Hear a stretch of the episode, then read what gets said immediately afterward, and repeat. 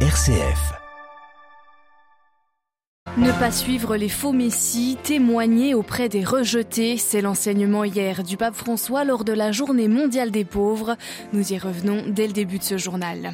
Les dirigeants des plus grandes économies mondiales se retrouvent cette semaine à Bali en Indonésie pour un G20 sous tension sur fond de guerre en Ukraine et aujourd'hui un face-à-face inédit. Le dirigeant chinois Xi Jinping devrait rencontrer pour la première fois son homologue américain Joe Biden. Attentat meurtrier dans le cœur d'Istanbul. Hier, six personnes ont été tuées. Selon les autorités turques, le PKK, le Parti des travailleurs du Kurdistan, serait à l'origine de cette attaque. Nous retrouverons notre correspondante sur place. Écarté du pouvoir il y a un an et demi et malgré son procès pour corruption, en Israël, Benjamin Netanyahu marque son retour. Il doit se charger de former un gouvernement. La COP27 entre dans sa deuxième semaine. Les divisions entre les pays les plus développés, pollueurs et les pays les plus vulnérables se font de plus en plus forte. Cette conférence des Nations Unies au chevet du climat est vitale pour les pays du Sud. Nous en parlons ce matin avec Myrto Tilianaki. Elle est chargée de plaidoyer climat au CCFD Terre Solidaire. Radio Vatican, le journal Marine Henriot. Bonjour, ce dimanche se tenait donc la sixième journée mondiale des pauvres, une initiative instaurée par le pape François en 2016. Pour le déjeuner, près de 1300 personnes dans le besoin étaient invitées salle Paul VI au Vatican. Le pape François est passé leur rendre visite après la messe célébrée dans la basilique Saint-Pierre. François qui a profité de cette messe pour relancer une double exhortation, ne pas se laisser égarer et rester disciple de l'évangile, même au milieu des bouleversements de l'histoire. Adélaïde Patrignani.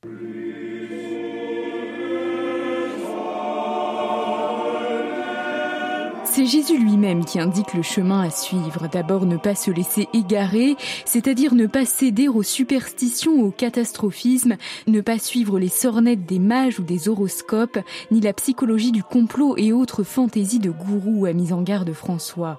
Au contraire, le disciple du Seigneur ne prend pas la fuite dans les tribulations, il exerce un bel art typiquement chrétien, selon le pape, rendre témoignage. Toute crise est une opportunité de croissance, a souligné le Saint-Père, qui a fustigé la psychologie du victimisme et d'interpeller les fidèles.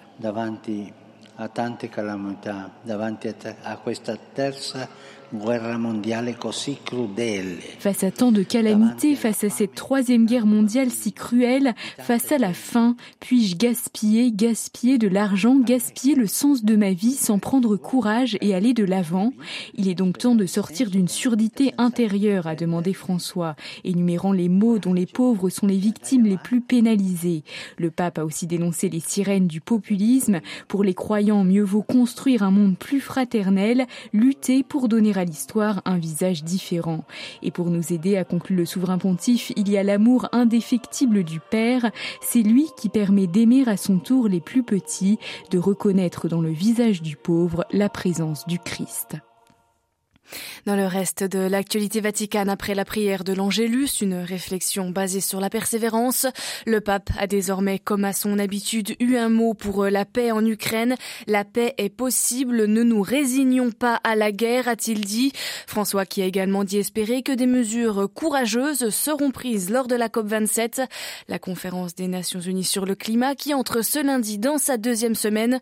Nous y revenons tout à l'heure dans notre dossier. C'est une rencontre au sommet qui doit avoir lieu à Bali ce lundi.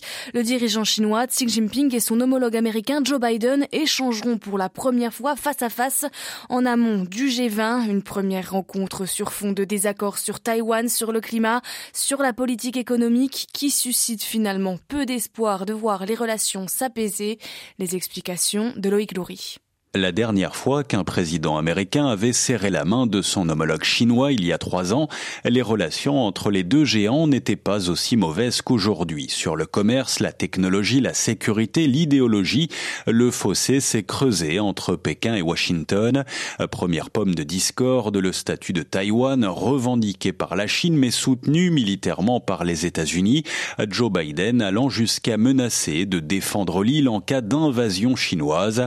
Sur sujet, comme sur tant d'autres, le président américain affirme vouloir fixer des lignes rouges. Il doit ainsi avertir Xi Jinping qu'en cas de poursuite du programme nucléaire de Pyongyang, allié de la Chine, Washington renforcerait sa présence militaire dans la région. Côté américain, l'objectif majeur de cette rencontre reste toutefois de comprendre l'adversaire chinois et ses priorités et d'empêcher que la relation ne dégénère. Et si les thèmes de discussion critiques ne manquent pas entre les deux premières puissances mondiales, le conflit en Ukraine ou le climat notamment, aucune avancée n'est à attendre de la rencontre entre Joe Biden et Xi Jinping. New York, Loïc Loury, Radio Vatican. Et au-delà de ce face-à-face, selon les organisateurs, ce sommet des 19 économies les plus développées de l'Union européenne s'annonce tendu sur fond de guerre en Ukraine. Le président russe ne fait pas le déplacement. L'Afrique du Sud, elle, ne siège pas au G20, mais entend faire pression pour que l'Union africaine ait un siège au club des pays les plus riches. Il est important que la voix collective du, du continent soit représentée à cette tribune, a déclaré hier le porte-parole du gouvernement sud-africain. Le président turc Recep Tayyip Erdogan vient lui d'arriver sur l'île indonésienne de Bali au lendemain d'un attentat dans le cœur d'Istanbul sur l'avenue Istiklal qui a tué six personnes. 81 personnes sont blessées, dont deux dans un état grave.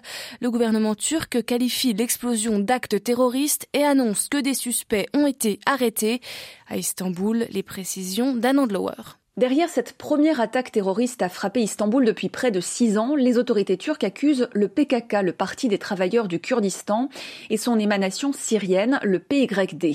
Suleiman Soylu, ministre de l'Intérieur, a annoncé l'arrestation de 22 personnes au cours de la nuit, dont celle accusée d'avoir posé la bombe au milieu de l'avenue Istiklal à une heure de forte affluence dimanche.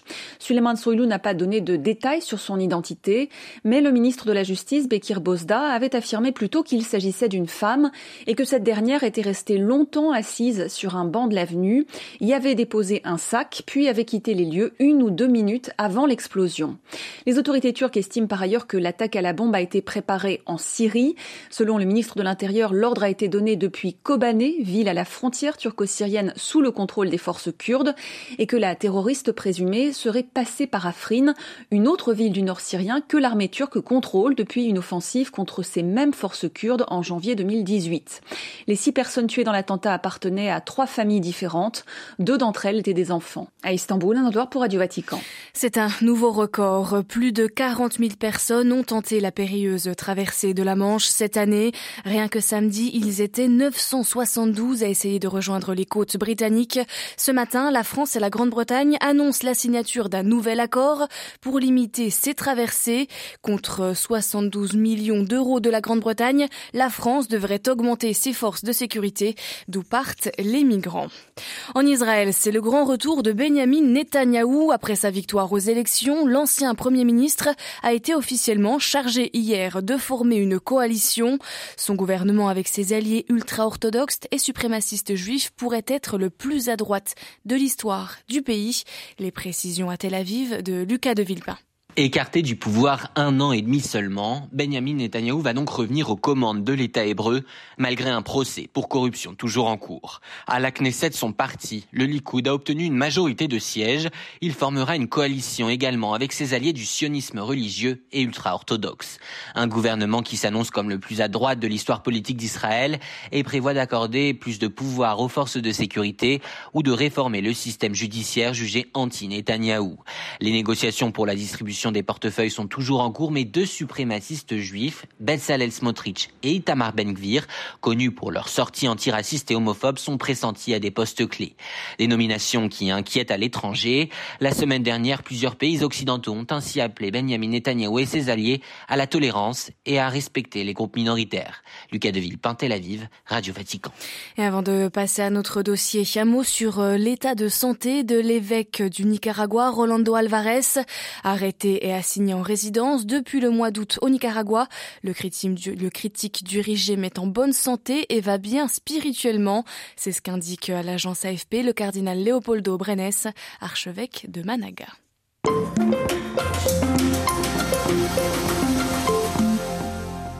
Dans notre dossier ce matin, nous prenons donc la direction de Sharm el-Cher sur les bords de la mer Rouge en Égypte.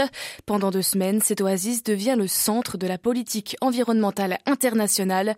C'est ici que la COP27, la conférence des Nations Unies sur le climat, a posé ses valises cette année. Les responsables politiques, mais surtout scientifiques, experts, militants et associations du monde entier se réunissent autour d'une urgence, la lutte contre le réchauffement climatique. Cette COP est présentée comme celle de la mise en œuvre, c'est-à-dire comme celle durant laquelle les pays doivent donner des mesures et des preuves concrètes des efforts faits et à faire pour rester dans les clous de l'accord de Paris. Cet accord signé lors de la COP de 2015 est la clé de voûte de la politique internationale environnementale. Il vise à limiter l'augmentation de la température moyenne à maximum 2 degrés au-dessus de la température de l'air pré-industriel, c'est-à-dire il y a environ 150 ans avant que l'homme n'utilise massivement les énergies Cette COP se tient sur le continent africain et de fait, elle est particulièrement attendue par les pays du Sud. C'est ce que nous explique ce matin depuis Sharm el-Cher Myrto Tilianaki, chargé de plaidoyer climat au CCFD Terre Solidaire. C'est une COP africaine. C'est euh, vraiment une bonne chose que cette année, euh, la COP se tient dans le continent africain. En fait, c'est un des continents qui a le moins contribué à la crise climatique actuelle. Euh, c'est calculé que, le continent africain a contribué à hauteur de 4% au réchauffement climatique, mais c'est le continent qui est un de plus durement touché par les conséquences du réchauffement climatique, par, par exemple, des inondations violentes au Nigeria depuis cet été ou de sécheresses sans précédent au Sahel. Donc voilà, c'est un continent euh, durement touché. Les pays du Nord, depuis, depuis des années, ont fait des promesses de financement climat euh, qui n'arrivent toujours pas. Il y a une situation d'injustice climatique et c'est vraiment la COP de la justice climatique. C'est une COP africaine. On attend vraiment à ce que euh, les communautés en fait, qui sont en première ligne face aux, aux, impacts du réchauffement soient, soient au cœur des négociations cette année. Justement, on parle de financement du climat. Qu'est-ce qu'on entend par là dans le langage commun? Alors, euh, c'est plusieurs choses, mais globalement, c'est des promesses euh, faites par des pays euh, riches, industrialisés, qui ont une responsabilité historique forte dans les situations actuelles.